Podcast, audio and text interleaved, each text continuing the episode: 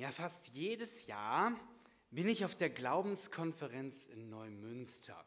Und Neumünster, ist euch das ein Begriff, wo das ist? Das ist in Schleswig-Holstein. Und wenn du, wenn du dir Schleswig-Holstein vorstellst, eigentlich genau die geografische Mitte. Genau zwischen Nordsee und Ostsee, zwischen Dänemark und Hamburg. Da ist Neumünster. Und es ist so, so viel ich weiß, die nördlichste große christliche Konferenz, die es in Deutschland so gibt.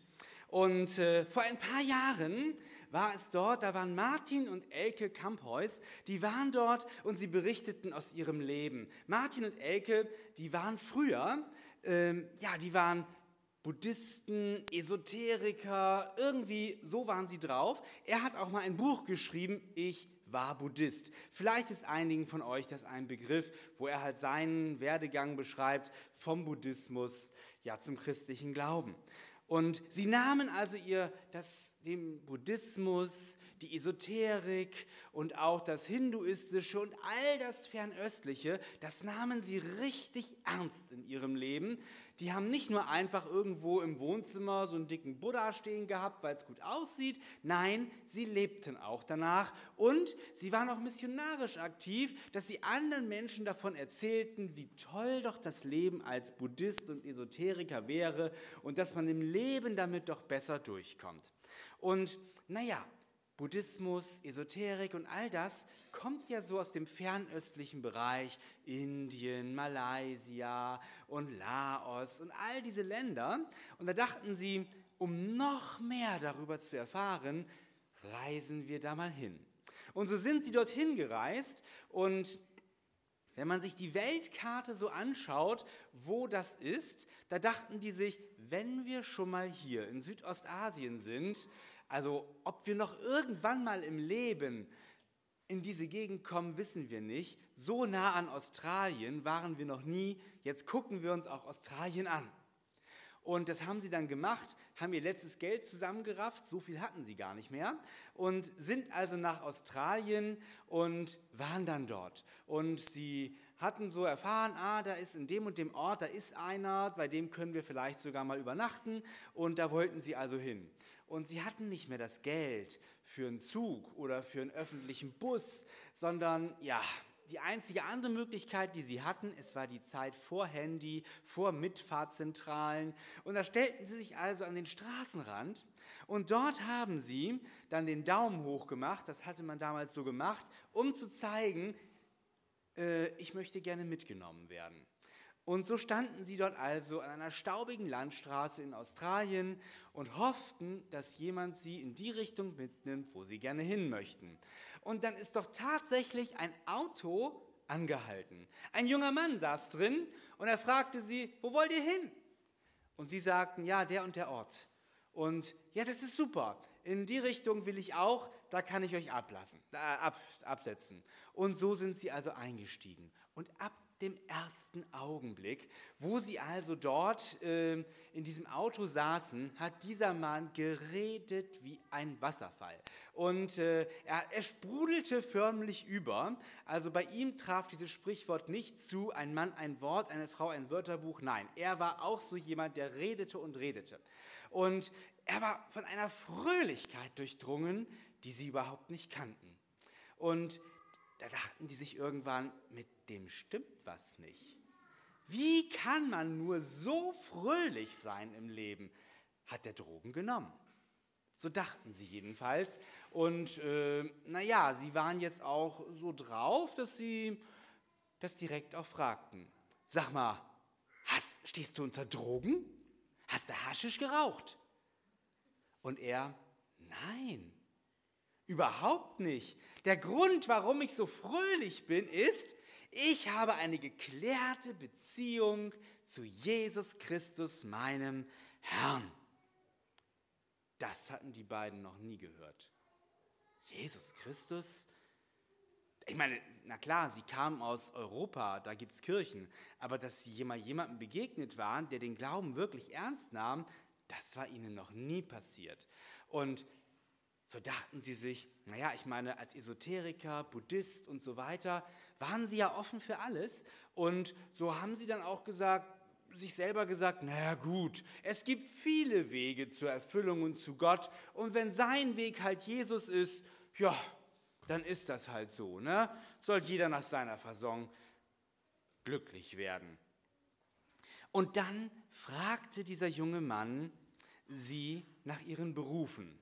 Und er hat da sozusagen so richtig ins Schwarze getroffen, weil sie waren jung, und haben sich bisher immer nur mit Buddhismus und Esoterik beschäftigt. Also so eine wirkliche Ausbildung hatten sie nicht. Und sie berieten zwar andere Leute, wie man im Leben zurechtkommt mit Esoterik und Buddhismus, aber eigentlich waren sie arbeitslose Landstreicher. Und äh, das wollten sie aber nicht zugeben, dass sie eigentlich so tu nichts Gute waren. Und so haben sie gesagt, naja, wir sind so alternative Psychotherapeuten. Also sie berieten ja andere Leute, wie sie im Leben zurechtkamen. Und äh, so haben sie, sie wollten nach irgendwas, ja, sie wollten ein Bild darstellen nach außen, dass sie ja doch irgendwie was waren. Und äh, irgendwie hat der junge Mann schon bemerkt, dass das passt nicht so ganz. Ne? Auf jeden Fall hat er dann, weil sie ja sagten, sie sind alternative Psychotherapeuten, hat er ihnen gesagt, ey, da habe ich was für euch. Ich habe was für euch. Wollt ihr mal was echt Alternatives erleben. Und sie, ja klar, weil, ne, immer mal was Neues, da sind, da sind wir genau die Richtigen für. Klar, wir wollen was echt Alternatives erleben. Ich lade euch ein, kommt morgen mit in den Gottesdienst. Oh.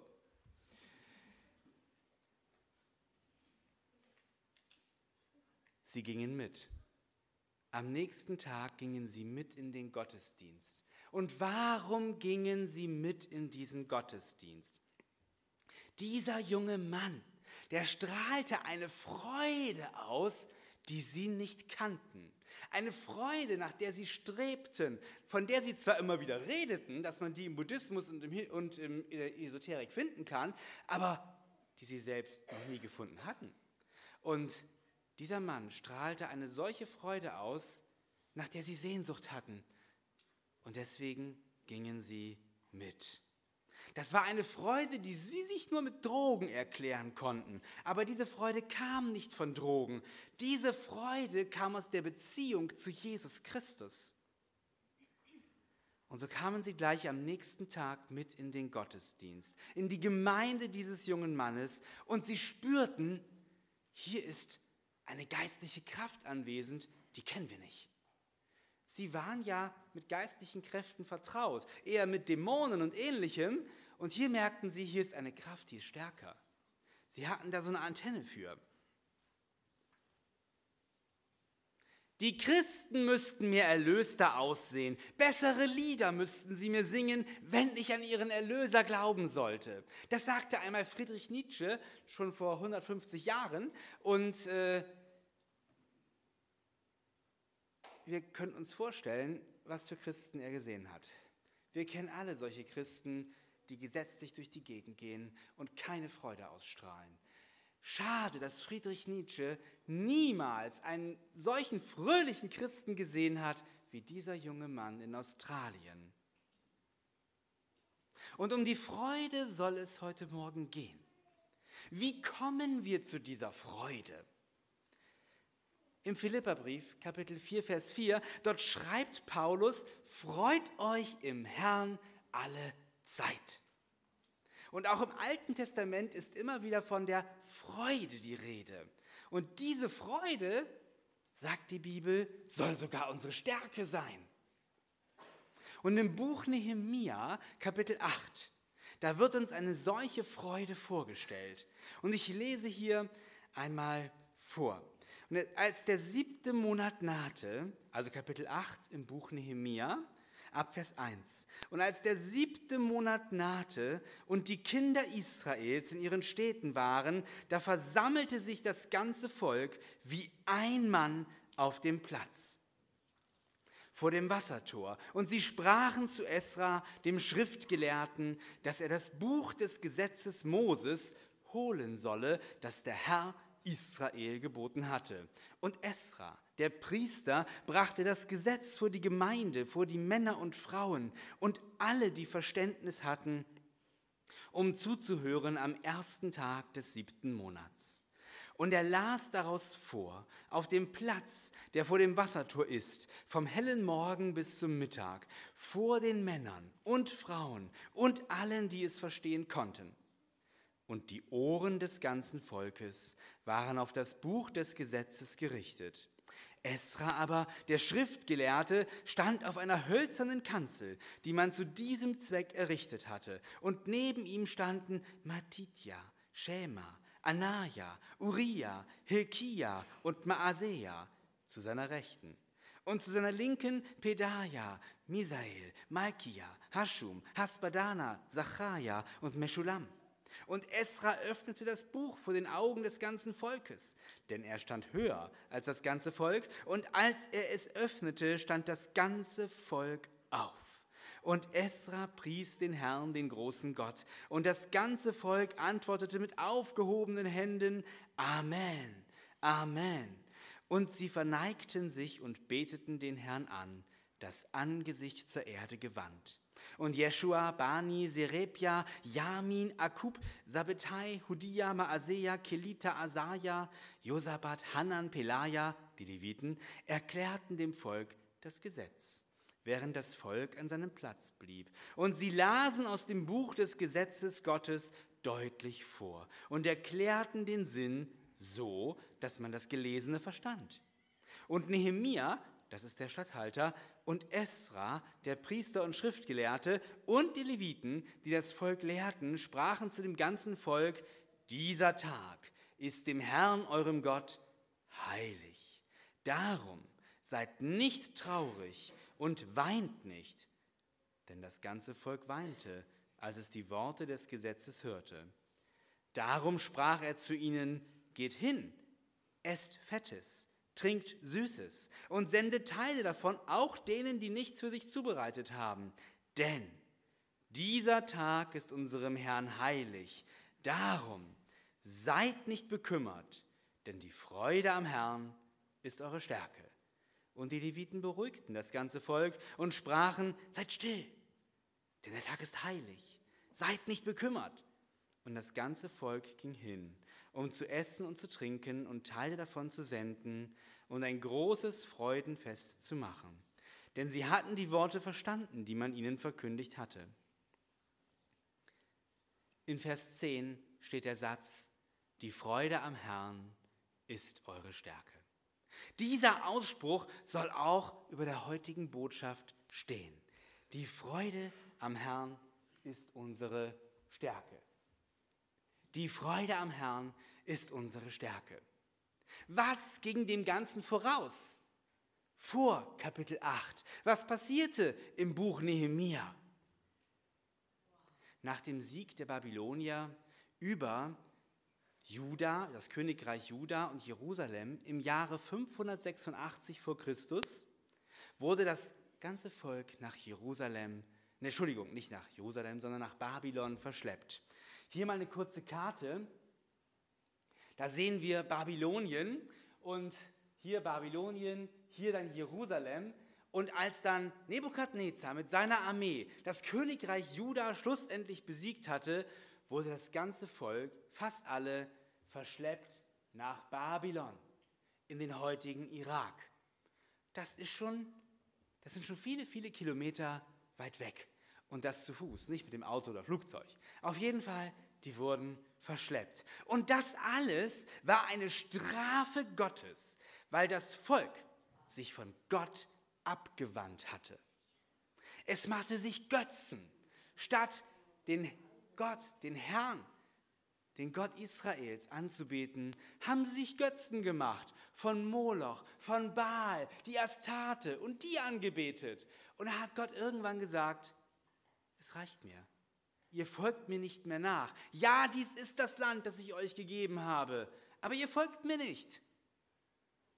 Und deswegen bestrafe ich euch. Ihr kommt ins Exil nach Babylon. Und 70 Jahre später da eroberte das Königreich der Meder und Perser Babylon. Und sie waren die neuen Herren im Nahen Osten, im östlichen Mittelmeer, die Perser. Und der König Kyros hat den Juden erlaubt, wieder ins Land Juda nach Jerusalem zu ziehen. Er hat ihnen sogar den Auftrag gegeben, baut den Tempel wieder auf, der zerstört war durch Nebukadnezar. Das, diesen Auftrag bekam Kyros von Gott. Gott hat ihn so geleitet, dass er das tat. Und diese Rückkehr nach Jerusalem und der Tempelaufbau werden im Buch Esra beschrieben. Und im Buch Nehemia geht es darum, dass Nehemia den König von Persien bittet, die Stadtmauer wieder aufbauen zu dürfen. Eine offene Stadt, das war in der damaligen Zeit eine Stadt, in die jeder rein konnte. Also auch alle Räuber, alle Feinde. Man war niemals sicher. Du hast dich nachts hingelegt und du wusstest nie, kommt irgendeine Räuberschar und überfällt die Stadt und du verschläfst das Ganze und stirbst, bevor du überhaupt wach wirst. Eine offene Stadt war eine Katastrophe. Und Nehemia bat den König von Persien, die Stadt wieder aufbauen zu dürfen. Und mit Gottes Hilfe gelingt es Nehemia und dem Volk, die Mauer in 52 Tagen wieder aufzubauen in 52 Tagen. Eine Mauer, die dann niederliegt, die teilweise verbrannt ist, im Grunde genommen Schutt. Und diese Mauer wird wieder aufgebaut. Trotz Widerstand. Völker, die in der Umgebung lebten, die fanden das gar nicht gut dass mit einmal die Mauer von Jerusalem wieder aufgebaut werden sollte. Es gab Menschen in der Stadt, die fanden das nicht gut und die versuchten, Nehemia anzuklagen und ihn, ja, seines Amtes zu entheben. Er hatte richtig Widerstand. Und trotz dieses Widerstandes, nach 52 Tagen, war die Mauer fertig. Und nun versammelte sich das ganze Volk auf dem Platz vor dem Wassertor um eine große Versammlung zur Ehre Gottes abzuhalten. Sie hatten Gottes mächtiges Eingreifen beim Mauerbau erlebt. Sie hatten Gottes Handeln erlebt. Und jetzt wollten sie sein Wort hören. Sie hatten einen großen Hunger nach Gottes Wort.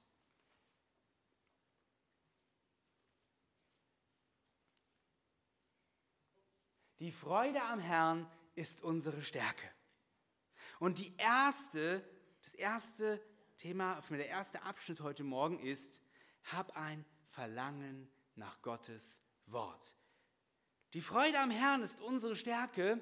Ja, das ziert ja oft irgendwelche tollen Poster. Oder du kannst dir eine Tasse kaufen, auf der das aufgedruckt ist. Oder bei wie vielen Leuten habe ich schon in der Wohnung gesessen und dann ist ein schönes Bild an der Wand. Die Freude am Herrn ist unsere Stärke. Aber die Frage ist doch immer, wie kommen wir zu dieser Freude? Wie können wir dieser Freude erfahren? Wie können wir diese Freude ausstrahlen, wie dieser junge Mann in dem Auto in Australien? Und genau auf diese Fragen gibt dieser Bericht im Buch Nehemia eine Antwort. Und die erste Antwort ist, hab ein Verlangen nach Gottes Wort. Hab ein Verlangen nach Gottes Wort. Man könnte auch übersetzen, sei gierig nach Gottes Wort. Gierig nach der Bibel. Ich meine, von der Erziehung her sagt man uns ja, wir sollen nicht gierig sein. Und das stimmt ja auch. Aber bei Gottes Wort ist es richtig. Da dürfen wir das, da sollen wir das. Gierig nach Gottes Wort. Freude am Herrn. Wer möchte das nicht erleben? Eine Freude, die mehr ist als die kurzfristige Freude über ein erreichtes Ziel, wie zum Beispiel die fertiggestellte Mauer oder den bestandenen Führerschein. Oh, wie stolz ist man, wenn man mit 18 den Führerschein geschafft hat. Und ich weiß noch heute, also ich habe damals den ganzen Tag lang erstmal gegrinst wie so ein Honigkuchenpferd, äh, weil ich einfach glücklich war, ich habe den Führerschein. Ja, aber diese Freude dauert doch nicht an. Nach ein paar Tagen empfindet man es als normal, den Führerschein zu haben. Oder der neue Arbeitsplatz. Ne, du hast dich beworben, du bist ins Vorstellungsgespräch gekommen und jetzt kommt der Vertrag. Wow, was freut man sich da? Aber irgendwann ist das vollkommen normal, dass du da arbeitest. Oder du heiratest Und wie schön ist der Hochzeitstag. Aber irgendwie schleicht sich doch so diese Normalität in den Tag ein. Ich meine, man freut sich nicht jeden Tag so wie am Hochzeitstag. Ist eigentlich auch so. Ja, Nehemia und das Volk, sie hatten etwas Großartiges erlebt. Die Mauer war fertig, aber sie wollten mehr. Sie wollten mehr. Sie wollten nicht nur Gottes Handeln erleben, das haben sie gehabt. Die Mauer ist fertig. Sie wollten Gott selbst erleben. Ich meine, bei mir und meiner Frau ist es ja genauso.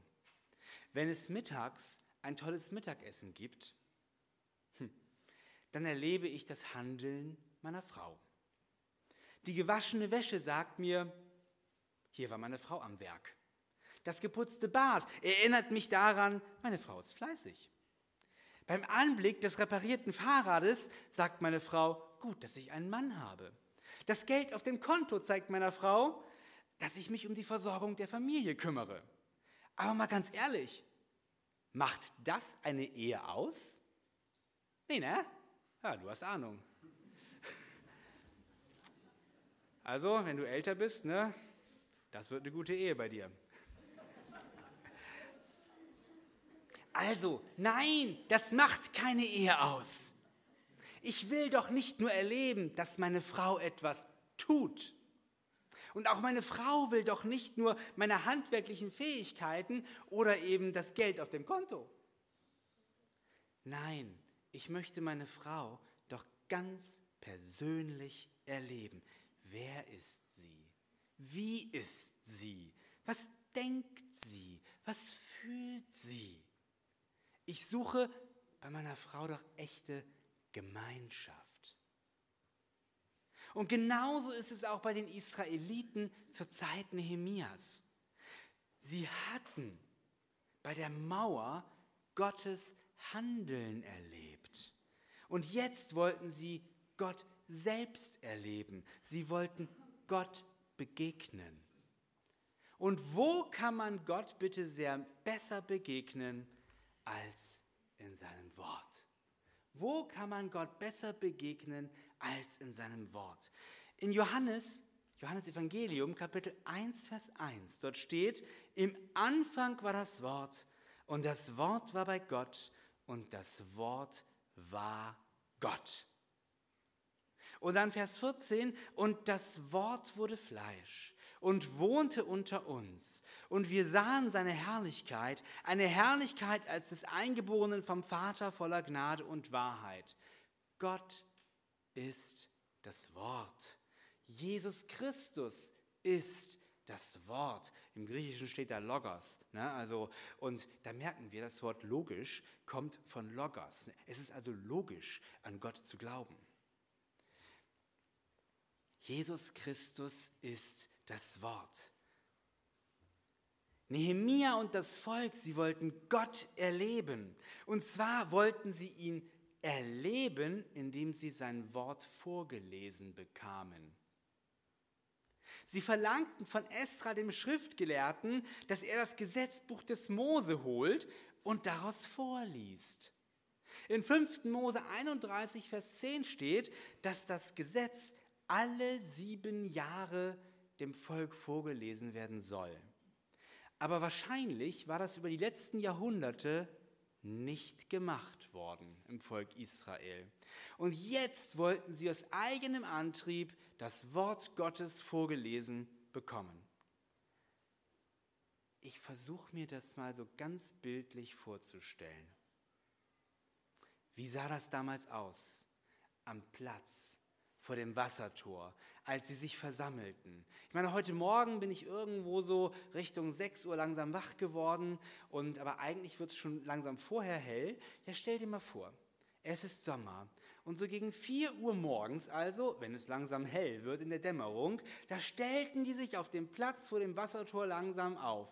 Sie, es kamen immer mehr Leute, aus jeder Richtung kamen sie aus der Stadt und der Platz wurde voller und voller und voller und voller. Es wurde eine riesen Menschenmenge und für Esra war extra ein Holzpodest errichtet worden, damit alle ihn sehen konnten. Und Wir sehen das hier mal. So hat sich ein Künstler das mal vorgestellt, wie das ausgesehen haben könnte. Könnte auch anders ausgesehen haben. Aber auf jeden Fall standen sie da und schließlich kam Esra und betrat das Holzpodest. Ein Raunen ging durch die Menge und Esra bedeutete ihnen ruhig zu sein. Er öffnete das Buch vor ihren Augen. Falsch, er rollte die Rolle auf. Bücher so wie das hier gab es früher noch nicht. Es gab einfach nur ein langes Pergament und das wurde, oder Papyrus, wie auch immer, und das wurde aufgerollt und dann wieder zusammengerollt. So, er rollte also die Heilige Schrift auf. Wahrscheinlich war es das fünfte Buch Mose. Wie ein Mann standen alle auf und aus Ehrfurcht vor Gott und seinem Wort.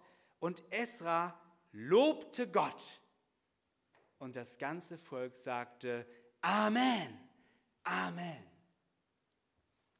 Was für ein Amen muss das gewesen sein. Ich wäre gern dabei gewesen. So, einfach mal ansehen, wie sah das aus? Wie war die Stimmung dort auf dem Platz? Ich weiß nicht, äh, ich meine, ich bin jetzt nicht so ein Mensch, der gerne zu irgendwelchen Fußballspielen und ähnliches geht. Ne? Das ist nicht meine Welt. Wir haben mal eine Brieffreundin meiner Frau in Spanien besucht, so mittendrin, nicht an der Küste, nicht in Touristengebieten. Und sie meinte uns mal zeigen zu müssen, was spanische Kultur ist. Und dann nahmen sie uns doch mit in eine Stierkampfarena. Und ich dachte, ich will das eigentlich gar nicht sehen. Aber diese Stimmung in diesem Stadion, wow, du, du hast ein Gefühl gehabt. Das ist... Äh, unbeschreiblich. Und so vor dem Wassertor. Und da ging es um Gott und nicht um Stierkampf. Und äh, ich kann mir vorstellen, es war ein sehr erhebendes Gefühl, wie sie da standen und Amen riefen. Was für ein gewaltiges Amen.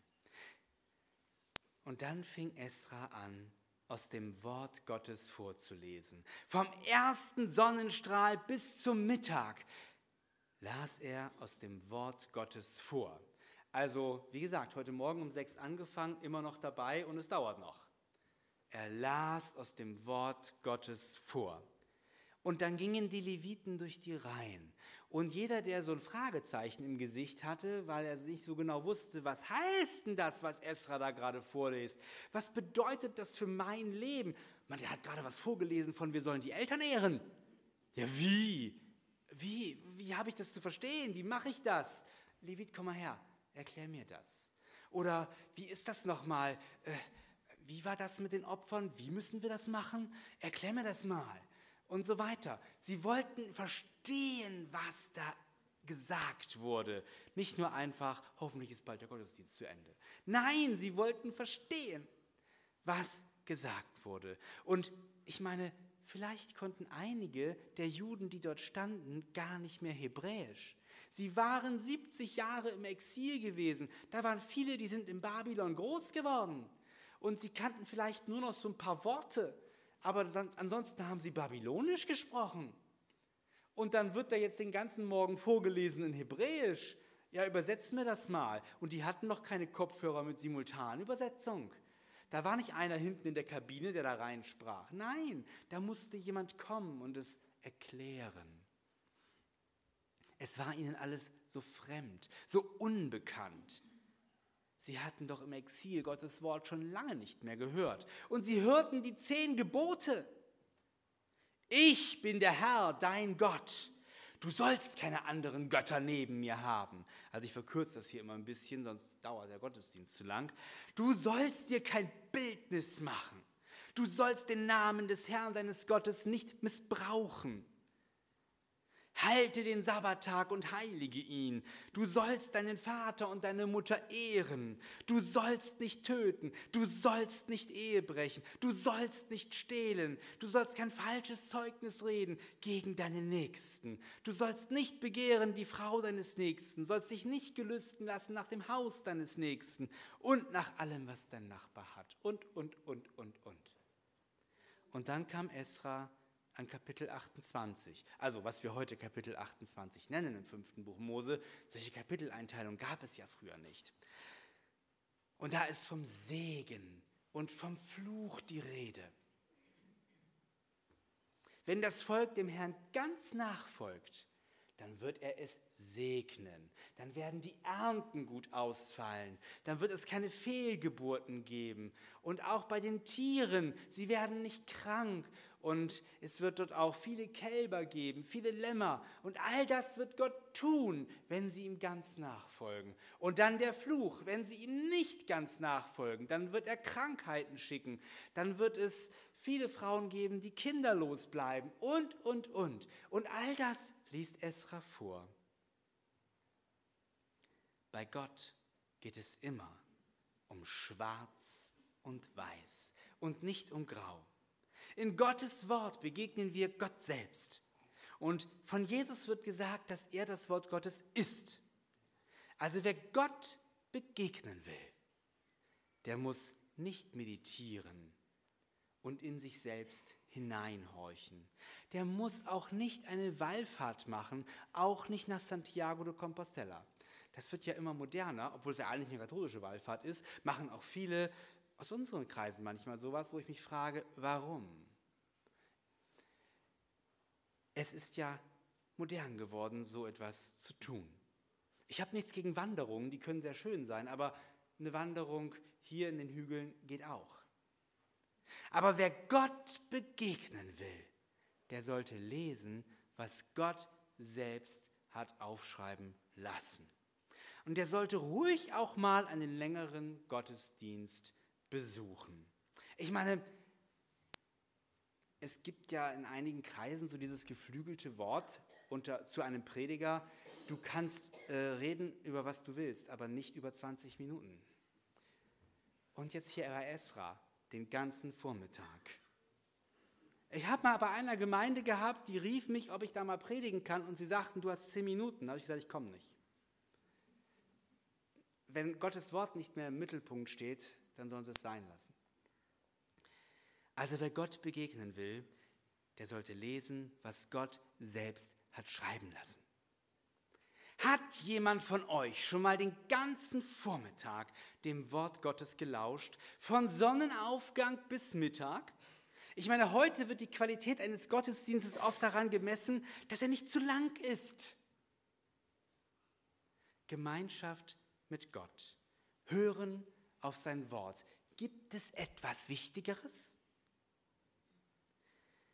Als ich mir diesen Text in Nehemia durchgelesen habe, da dachte ich mir, oh, von den Leuten kann man sich eine Scheibe abschneiden. Sie standen den ganzen Vormittag auf dem Platz, um Gottes Wort zu hören. Ist das nicht krass? Äh, niemand schaute auf seine Uhr. Keiner dachte, oh, wann kann ich endlich wieder online gehen? Niemand dachte, dass es jetzt langsam reicht. Nein, als sie einiges nicht verstanden haben, ja, da haben sie nachgefragt. Die Leviten kamen und sie erklärten es ihnen. Das Volk wollte Gottes Wort hören. Sie wollten verstehen. Sie wollten erkennen. Lasst uns das ihnen nachmachen. Wenn du wirklich erleben willst, wie die Freude am Herrn deine Stärke wird, dann hab ein Verlangen nach Gottes Wort. Sei gierig nach der Bibel. Denn in Gottes Wort liegt Leben. In 1. Petrus 1.23 steht, denn ihr seid wiedergeboren nicht aus vergänglichem, sondern aus unvergänglichem Samen, durch das lebendige Wort Gottes, das in Ewigkeit bleibt. Und der nächste Bericht, den uns dieser Bericht der nächste Punkt, den uns dieser Bericht im Buch Nehemia klar machen will, ist, wenn du wirklich erleben willst, dass die Freude am Herrn deine Stärke ist, dann erkenne deine Schuld. Erkenne deine Schuld. Stellt euch mal in die Situation, die, stellt euch mal die Situation dieser Leute vor, die da in Jerusalem waren. Ich denke, bis zu dieser Lesung von Gottes Wort haben sie von sich selbst gedacht, oh, wir müssen eigentlich ganz okay in Gottes Augen sein. Ich meine, unsere Vorfahren, die sind Gottes, die haben Gott nicht mehr gedient. Die haben Gott nicht ernst genommen und deswegen hat Gott sie nach Babylon verfrachtet. Uns hat Gott wieder aus Babylon zurückgeholt nach Jerusalem. Also sind wir besser. Sonst hätte Gott uns ja nicht zurückgeholt. Also, dass Gott uns zurückgeholt hat, zeigt ja, dass wir die Besseren sind. Wir sind scheinbar in Gottes Augen in Ordnung. Aber jetzt hörten sie in der Lesung Gott, von Gottes Wort, was die Maßstäbe von Gott sind.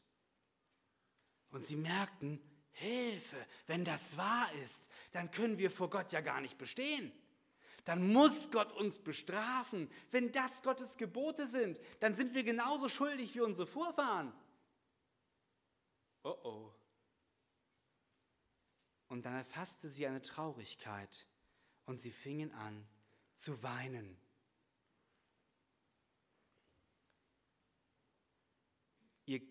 Und dort steht, das ganze Volk weinte, als es die Worte des Gesetzes hörte. Ihr geistlicher Zustand wurde ihnen bewusst. Wenn wir das Buch Nehemia kennen, dann wissen wir, dass es etliche gab aus dem Volk, die den Mauerbau sabotiert hatten. Die wollten Nehemia in eine Falle locken, ihn anklagen, ihn des Amtes entheben. Da gab es auch viele im Volk, die hatten ausländische Frauen geheiratet, also Frauen, die nicht an den Gott Israels glaubten, was von Gottes Wort her verboten war. Mit einmal merkten sie, Hilfe, wir sind schuldig vor Gott. So wie wir sind, passen wir nicht zu Gott. Und ihnen wurde klar, wenn das Gottes Maßstäbe sind, dann muss Gott uns richten. Dann haben wir keine Chance. Und ich möchte dir mal die Frage stellen, wann warst du zum letzten Mal so verzweifelt darüber, dass du Gottes Maßstäben nicht genügst? Du hast Gottes Wort gelesen und gemerkt, so lebe ich aber gar nicht. Wann warst du so tief betroffen, dass du in Tränen ausgebrochen bist? In Römer 3, 23 steht, es ist kein Unterschied, denn alle haben gesündigt und verfehlen die Herrlichkeit, die sie vor Gott haben sollten. Und je länger ich gläubig bin, desto mehr wird mir bewusst, dass ich, so wie ich bin, nicht zu Gott passe. Ich kenne meine Gedanken und sie sind nicht immer rein ich weiß um meine Schwächen und ich will sie loswerden, so wie ich bin. Von mir aus, aus meiner eigenen Kraft, passe ich nicht zu Gott. Geht es dir manchmal auch so? Es ist zum Verzweifeln. Du weißt, dass du nicht lügen sollst, aber abschreiben ist für dich okay. Du weißt, dass du deinen Nächsten lieben sollst, aber wenn du diesen einen bestimmten Typen siehst, oh, dann merkst du, wie der Zorn in dir hochsteigt. Du weißt, dass der Verlobte deiner Freundin für dich tabu ist, aber deine Gedanken, die wagen das Verbotene. Und die Tat wartet nur auf die Gelegenheit. Du weißt, dass im Internet die Pornografie immer nur einen Klick entfernt ist. Und manchmal hast du die Grenze überschritten. Und du merkst, du genügst den Maßstäben Gottes nicht. Es ist kein Unterschied. Alle haben gesündigt und verfehlen die Herrlichkeit, die sie vor Gott haben sollten. Paulus schreibt in der Bibel in Römer 7, wie sehr er darüber verzweifelt ist oder war. Er weiß genau, was gut und richtig ist, aber er tut das Gegenteil. Es ist für ihn zum Verrücktwerden. Und zum Schluss nach diesem Abschnitt, wo er darüber schreibt, da ruft er verzweifelt aus, ich elender Mensch, wer wird mich erlösen von diesem Todesleib? Römer 7, 24. Es ging ihm wie den Menschen auf dem Platz beim Wassertor. Sie erkannten, dass sie unrettbar sündig waren und auch beim besten Willen Gottes Maßstäbe nicht einhalten konnten. Sie weinten. Aber dann gingen die Leviten durch die Reihen zu jedem Einzelnen. Und sie sagten, dieser Tag ist unserem Herrn heilig. Darum seid nicht bekümmert, denn die Freude am Herrn ist eure Stärke. Und damit sind wir auch beim letzten Punkt. Freue dich, du bist begnadigt. Freue dich, du bist begnadigt. Dieser Tag, an dem alles Volk sich zum Herrn versammelte, um sein Wort zu hören, und zwar wirklich zu hören, war dem Herrn ein heiliger Tag.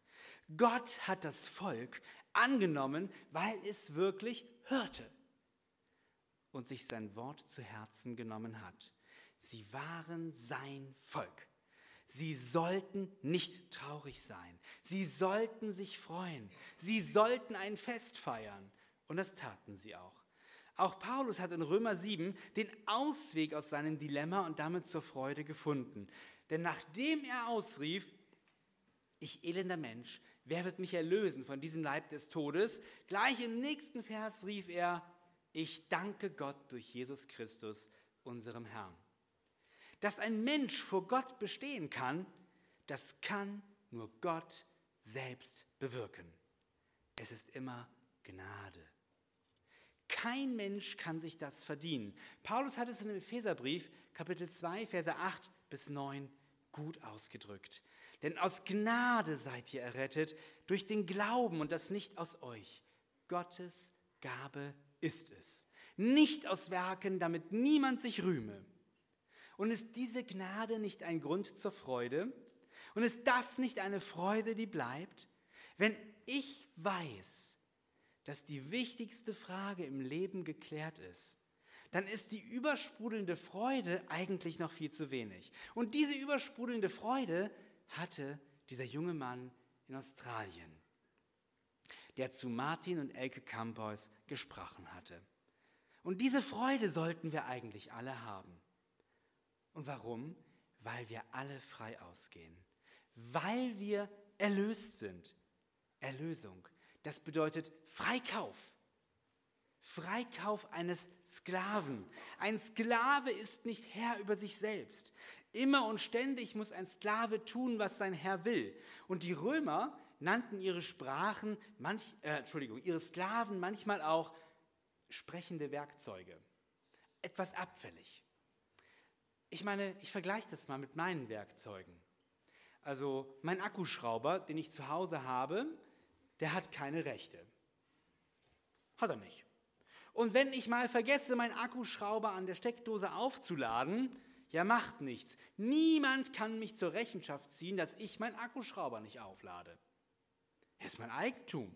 Und wenn der Akkuschrauber dann beim nächsten Mal, wenn ich ihn brauche, einfach zu schwach ist, eine Schraube rein oder rauszudrehen, weil ja der Akku leer ist, ja, dann kann ich ihn aus Wut gegen die Wand schmeißen.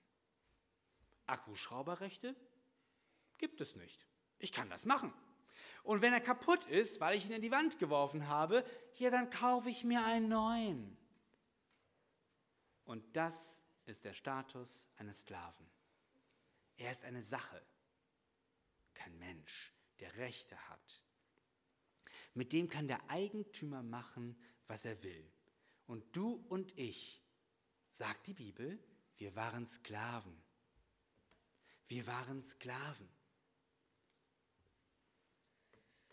Die Bibel sagt, dass wir Sklaven der Sünde waren. In Römer 6 erklärt Paulus dann ganz, ganz klar, wir waren Sklaven der Sünde zum Tod. Adam und Eva, die ersten Menschen, die waren frei. Und leider entschieden sie sich gegen Gott und seine guten Ordnungen. Sie folgten freiwillig der Schlange und sie merkten erst, als es zu spät war, dass sie sich in die Sklaverei der Sünde und des Versuchers begeben hatten. Und damit waren sie zu Sündern geworden. Seitdem Adam und Eva Gottes Gebot übertreten hatten, steht jeder Mensch unter Gottes Urteil. Jeder Mensch ist von Geburt an ein Sünder und getrennt von Gott. So wie die Kinder von Sklaven natürlich in die Sklaverei hineingeboren werden. Ganz normal. Die Engländer hatten mal eine Sklavenkolonie wo sie all ihre Verurteilten hinschickten, weil die Gefängnisse in England einfach zu voll waren. Und das war Australien. Und dort waren dann sozusagen ihre ganzen äh, ja, Strafgefangenen. Das war eine Strafgefangenenkolonie und dort müssten, mussten sie arbeiten und äh, ja, der Gewinn davon ging an die englische Krone. Sie waren in dem Sinne Arbeitssklaven, dort in Australien. Und wenn sie dort Kinder bekamen, ja, dann waren sie in dieser Sklavenkolonie und genauso Sklaven. Das ist dann ein paar Jahrzehnte später geändert worden und inzwischen ist Australien keine Sklavenkolonie mehr, aber damals war das so. Und die Kinder dieser Sklaven wurden logischerweise auch da hineingeboren. Und wir sind alle Nachkommen von Adam und Eva und deswegen sind wir auch da hineingeboren. Jeder Mensch ist da hineingeboren. Und es ist eine Lüge, wenn die Psychologie behauptet, der Mensch ist im Grunde genommen gut und nur durch die Umwelt verdorben. Es ist umgekehrt. Den Egoismus, das Lügen, einem anderen Kind etwas wegnehmen, das muss man Kindern nicht beibringen. Das können sie von ganz alleine. Manchmal mache ich das auf der Straße, wenn ich mit jemandem da so in einer Unterhaltung bin und der hat ein kleines Kind dabei und wir reden über Sünde und von wegen, dann kommt dieser humanistische Ausspruch, der Mensch ist doch im Grunde gut. Und dann sage ich mal so mit einem Grinsen im Gesicht, dann sage ich so, mal ganz ehrliche Frage, wie viel Mühe mussten Sie eigentlich aufwenden, um Ihrem Kind das Lügen beizubringen? Und manchmal kommt das Kind, fängt an zu grinsen und sagt, ach, das konnte ich von selbst. Oder der Vater oder der Opa sagt es dann auch, ähm, nee, das, ja, wir bringen den Kindern doch das Böse nicht bei. Das kriegen sie von selber hin. Das haben sie von Adam und Eva geerbt. Jeder Mensch ist von Geburt an ein Sünder. Und die einzige Möglichkeit, mit Gott wieder, ins, ins, mit, wieder Gemeinschaft zu haben, ist seiner Herrlichkeit wieder zu entsprechen. Also eine ganz einfache Sache. Halte Gottes Gebote und Gott ist mit dir zufrieden. Das ist nur ein Problem. Du schaffst es nicht. Du kannst es nicht aus eigener Kraft. Kein Mensch kann das. Es ist kein Unterschied. Alle haben gesündigt und verfehlen die Herrlichkeit, die sie vor Gott haben sollten. Kein Mensch schafft das. Im Galaterbrief sagt Paulus das ganz klar. Ihr könnt noch so viele Werke tun, Nein, das klappt nicht. Und in Römer 6, 23 schreibt Paulus, der Lohn der Sünde ist der Tod. Und Paulus meint nicht nur den irdischen Tod, sondern die ewige Trennung von Gott in der Hölle. Und in Hebräer 9, 27 heißt es, dass es dem Menschen gesetzt ist, einmal zu sterben, danach aber das Gericht. Und wer nicht im Buch des Lebens geschrieben steht, wer also nicht Jesus Christus in sein Leben eingeladen hat als Herrn und wer nicht seine Sünden zu ihm gebracht hat und ihn um Vergebung gebeten hat, der steht nicht im Buch des Lebens und der wird dann in den Feuersee geworfen. Ich finde, das ist eine der schrecklichsten Aussagen der Bibel. Aber wir brauchen keine Angst davor zu haben. Für uns gilt das nicht mehr. Und warum nicht? Weil Jesus Christus am Kreuz den Tod erlitten hat, den eigentlich wir hätten erleiden müssen. Du und ich. Er hat für uns bezahlt. Jesus Christus hat für uns bezahlt. Er hat uns mit seinem Tod freigekauft. Wir hätten dort hängen müssen am Kreuz. Und in Johannes 3, Vers 16, dort steht, denn so hat Gott die Welt geliebt, dass er seinen eingeborenen Sohn gab, damit jeder, der an ihn glaubt, nicht verloren geht, sondern das ewige Leben hat. Du weißt nicht, wie das zusammenpasst. Jesus hat einmal vom breiten und schmalen Weg gesprochen und ich habe Ihnen eine kurze Skizze mitgebracht, dass man das mal sehen kann. Ach, die habe ich jetzt hier nicht mit, aber macht auch nichts. Aber die Erklärung geht so.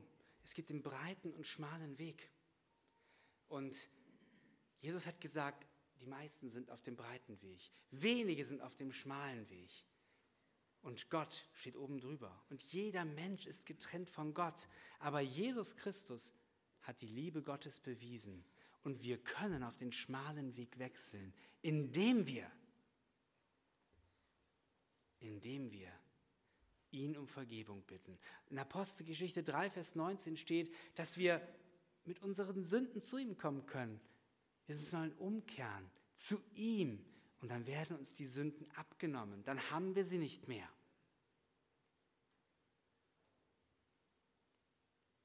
Und dieser Weg steht jedem Menschen offen. Denn Jesus Christus ist der Weg, die Wahrheit und das Leben. Und niemand kommt zum Vater außer durch ihn. Und wenn wir ihn wirklich als Herrn im Leben einladen, dann sind wir Gottes Kinder. So wie es in Johannes 1, Vers 12 heißt, so viele ihn aber aufnahmen, denen gab er das Recht, Kinder Gottes zu heißen.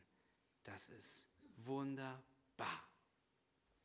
Ich darf wissen, eines Tages werde ich in der Ewigkeit bei meinem Herrn sein. Mein Leben hat ein Ziel und deswegen habe ich doch Grund zur Freude. Ich weiß, was kommt. Die Freude am Herrn ist meine Stärke. Gott möchte, dass wir diese Freude ausstrahlen, denn wir haben allen Grund dazu. Du sagst, du bist ein Kind Gottes aber die Freude ist in deinem Leben irgendwo nicht da. Lass uns nach der Predigt darüber reden. Wir können auch gerne miteinander beten. Oder du sitzt hier und du weißt gar nicht, worüber ich gerade rede. Was heißt das, Beziehung zu Jesus Christus? Was bedeutet das, irgendwie Sünde bei Gott abgeben bei Jesus? Ich habe da keine Ahnung von. Die anderen um mich herum denken zwar, ich bin irgendwie dabei, aber äh, eigentlich nein lass es nicht so. Gehe so nicht nach Hause, sondern treff heute die Entscheidung, Jesus in dein Leben einzuladen, endlich ja, die Sündenlast loszuwerden. Du darfst erleben, was es heißt. Die Freude am Herrn ist deine Stärke. Und zum Schluss möchte ich noch etwas von dem Evangelisten Wilhelm Pahls weitergeben, was er zu diesem Thema gesagt hat. Er wurde einmal von einem Journalisten gefragt, können Sie mit ein, zwei, drei kurzen Sätzen sagen, was Ihr Leben ausmacht? Und er bat den Journalisten, eine Minute ihm Zeit zu geben, dass er sich seine Gedanken ordnen kann. Und dann hat er geantwortet. Und er hat gesagt, erstens, meine Vergangenheit ist unter der Vergebung. Darum muss ich kein schlechtes Gewissen mehr haben. Er hat mir alles vergeben. Und zweitens, meine Gegenwart steht unter seiner Führung. Darum muss ich mir keine Sorgen mehr machen. Er sorgt für mich. Und drittens, meine Zukunft steht unter seiner Verheißung. Darum muss ich keine Angst mehr haben. Er hat einen guten Plan für mein Leben. Die Freude am Herrn ist unsere Stärke. Das ist kein positives Denken, denn die Gründe für diese Freude die sind ja tatsächlich da. Jesus Christus ist am Kreuz für dich und für deine Sünden gestorben. Deshalb, die Freude am Herrn ist unsere Stärke. Und wenn du das erfahren hast, dass Jesus Christus dir alle Sünden vergeben hat und in dein Leben gekommen ist, oder wenn du heute dein Leben mit Jesus in Ordnung bringst, dann gilt auch für dich was die Leviten damals sagten. Dieser Tag ist unserem Herrn heilig. Darum seid nicht bekümmert, denn die Freude am Herrn ist eure Stärke. Und das wünsche ich mir, dass du diese Freude erlebst. Noch eine kleine Anekdote. Ich war ja mal auf der Bibelschule Brake, wie einige andere hier auch, und äh, wir haben da immer Sommerfreizeiten gemacht. Und äh, da war und, und, am Ende dieser Sommerfreizeiten gibt es immer dann so einen Zeugnisabend, wo die äh, Gäste der Freizeiten dann so berichten, was sie vielleicht in der Zeit der Freizeit mit Gott erlebt haben. Und äh, da waren dann auch, war da auch ein Ehepaar dabei oder eine Familie, wo die Frau zwar gläubig war, der Mann aber nicht. Und äh, jedenfalls, die waren zusammen auf dieser Freizeit auf der Bibelschule Brake und er dieser ungläubige Mann, ging dann nach vorne, um ein Zeugnis zu geben. Und er sagte, dass er sich entschieden hat, Jesus Christus nachzufolgen. Und was war der Grund, dass er sich entschieden hat?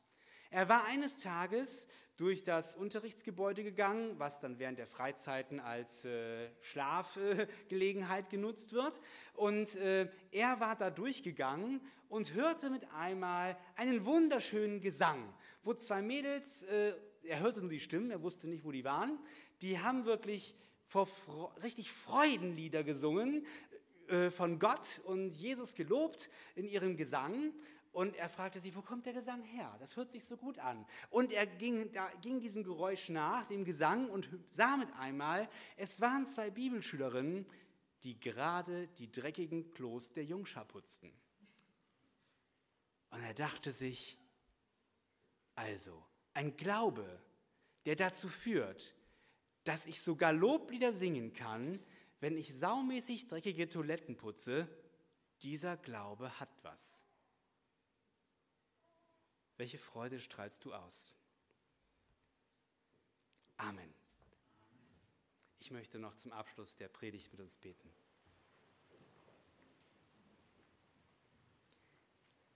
Herr Jesus Christus, hab du Dank, dass du in die Welt gekommen bist, uns zu erlösen. Nicht nur uns, die wir hier stehen, sondern auch alle Menschen in dieser Welt. Aber für jeden ist es freiwillig, sich zu entscheiden, ob sie es wollen. Und ja, du möchtest uns diese Freude schenken, dass sie wirklich nach außen strahlt und einladend wirkt, dass noch mehr Menschen dich kennenlernen. Wir lesen in der Bibel von dieser Freude. Du sagst sogar im Befehlston, freut euch. Und wir lesen, die Freude soll unsere Stärke sein. Vergib uns, wo wir allzu oft jammern und klagen und keine Freude ausstrahlen. Hilf uns, Herr, auf dich zu schauen, den Anfänger und Vollender des Glaubens und uns immer wieder klarzumachen, wir haben allen Grund zur Freude, trotz dass wir in einer Welt leben, in der es Leid gibt. Hilf uns, dass diese Freude unsere Stärke ist und die Menschen um uns herum erreicht. Amen.